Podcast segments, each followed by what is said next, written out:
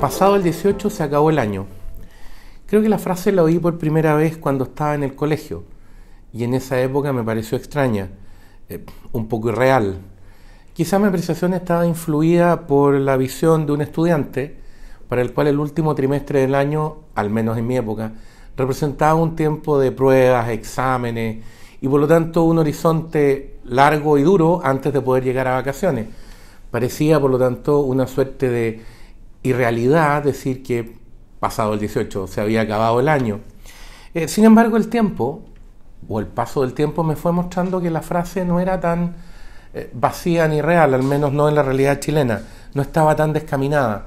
En cierta forma, y usted y yo lo sabemos, en cierta forma, cuando llega el 18 y cuando se cierra el ciclo de las celebraciones patrias, pareciera que el tiempo se acelera hacia el cierre del año, por distintas razones, que tiene que ver con el cierre de los ciclos anuales de todas las actividades, pero también con una cuestión psicológica que apunta a, como, le, decía recién, a acelerar un poco los tiempos, a parecer que queda menos de lo que uno pensaba originalmente.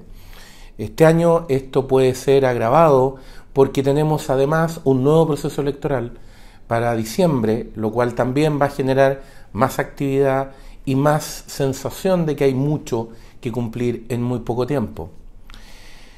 Mucho en muy poco tiempo porque Chile tiene muchos problemas graves, eh, independientemente de ese proceso electoral al que nos referíamos recién eh, y de cómo concluya eh, finalmente el ciclo constitucional que se abrió a partir de la violencia de octubre del 2019. independientemente de eso, digo que es una, un gran tema por resolver, por cierto, Chile tiene una serie de problemas pendientes. Uno de ellos es la delincuencia. Sigue siendo la delincuencia y la violencia un problema sin solución para muchos chilenos, para todos, diría uno en realidad.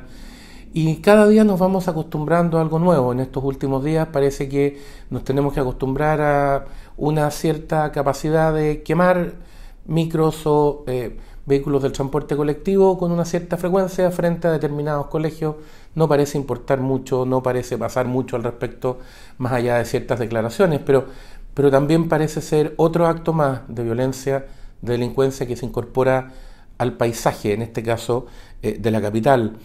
Eh, desde los grupos o sectores que apoyan al gobierno se nos dice que hay que tener cuidado con no caer en el populismo penal, eh, y eso es cierto. Una de las cosas más importantes que ha desarrollado Occidente es precisamente el control adecuado de la herramienta penal.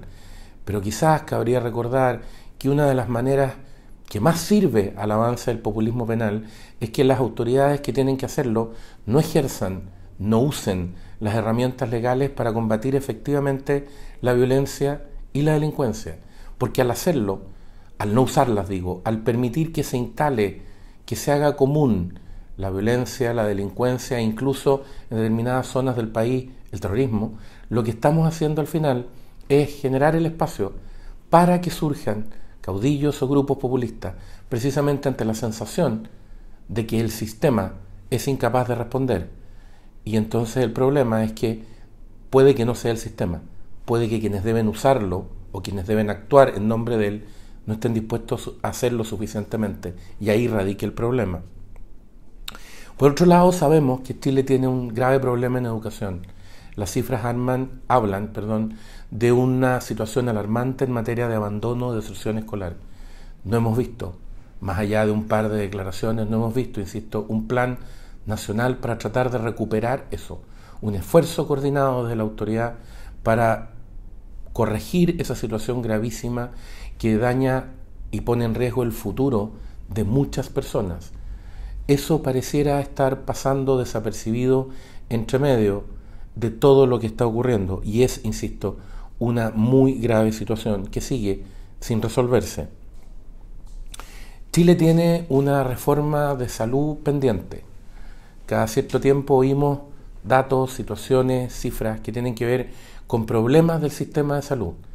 Desde las autoridades y desde grupos que apoyan al gobierno, insisto, se nos dice que las cosas están funcionando muy bien porque hay más gente en FONASA, es decir, en el sector público. No deja de llamar la atención porque cada vez que se hace una encuesta y se le pregunta a la gente en qué área quiere estar, en su gran mayoría dice que prefiere estar en el sector privado, que prefiere ser atendida por el sector privado. Por lo tanto, eso que la autoridad parece plantear como un éxito, pareciera ser más bien la muestra de que hay personas que quieren pero no pueden y que eso tendría que ver precisamente con los problemas que la autoridad no resuelve. Pero además puede haber aquí, de fondo, un problema aún más grave que tiene que ver con las listas de espera y con las graves demoras de atención que existen en el sector público. También hay mucha información al respecto y eso sigue sin ser resuelto. Desde esa perspectiva suena en cierta forma un poco cruel, y con el respeto debido, pero un poco cruel, insisto, para las personas que están en esa situación, que, es decir, que no obtienen atenciones de salud porque hay listas de espera y demores muy grandes en el sector público, que las autoridades encargadas del tema nos digan que es una buena noticia que hay más gente en el sector público, en circunstancias que ya está en una crisis de atención al común de las personas que están ahí, y eso también sigue sin resolverse. Eh, el gobierno ha planteado la importancia de llevar adelante la reforma eh, de pensiones. Recientemente eh, la ministra Cargo nos ha dicho que es importante retomar ese tema. Sin embargo, las propuestas del gobierno parecen seguir centradas más bien en terminar, modificar o desarmar el sistema que tenemos antes que en mejorar pensiones. La discusión central, que es mejorar pensiones, parece haber salido de la conversación y estar fuera de ella todavía. Se ha dicho desde distintos lugares y por distintos expertos que Chile necesita urgentemente inversiones, que tiene un problema con una economía estancada, que necesita volver a crecer y que eso requiere inversiones. Eh, y entonces uno esperaría de la autoridad medidas en esa misma línea. ¿Qué es lo que se nos ofrece? Una reforma tributaria que aumenta los tributos, que no es precisamente una forma de fomentar las inversiones, por cierto, y ahora recientemente, cuando Chile ha tenido una gran oportunidad, nuestro país decía, tiene una gran oportunidad frente al tema del litio, y es una oportunidad en la que muchos más están corriendo para tratar de obtenerla primero, ¿qué es lo que se nos anuncia por la autoridad? Que se va a crear una empresa estatal y que entonces tenemos que esperar porque a fin de año se va a enviar una ley para la empresa estatal y que mientras tanto vamos a seguir esperando teniendo la riqueza pero sin usarla, porque tenemos que esperar a que el Estado intervenga para poder hacerlo. Eh, usted se acordará que en 1985 eh, se lanzó la primera de una serie de películas, una franquicia que se llamaba Volver al Futuro, que recorría o planteaba la idea de los viajeros en el tiempo y de cómo la historia visitada de una manera distinta, el futuro, la combinación entre futuro y pasado podía ser no solo interesante, sino que útil. Eh, en estas últimas semanas el gobierno ha parecido querer centrar el ojo en la historia o centrar la, discusión nacional en la historia, eh, lo que siempre es bueno, siempre es bueno hablar de historia y conocerla para aprender de ella. Lamentablemente la autoridad pareció querer más bien tratar de imponer una cierta visión o una cierta lectura de la historia, cosa que es una muy mala decisión de un gobierno, por cierto. Pero, pero decía, visitar la historia, revisarla es muy importante porque permite aprender, permite aprender y usar ese conocimiento, esa experiencia, tanto de otros como del propio país, para resolver los problemas que se afrontan. En ese sentido sería bueno aprender lo grave que es insistir en tratar de resolver problemas aferrado a la ideología y no tratando de buscar la mejor solución a partir del conocimiento, a partir de la realidad y a partir de lo que las personas necesitan. Esa tarea deberá ser el foco de nuevo.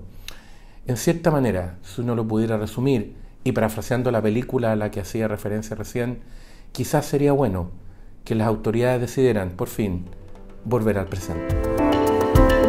El libero, la realidad como no la habías visto. Haz que estos contenidos lleguen más lejos haciéndote miembro de la red Libero.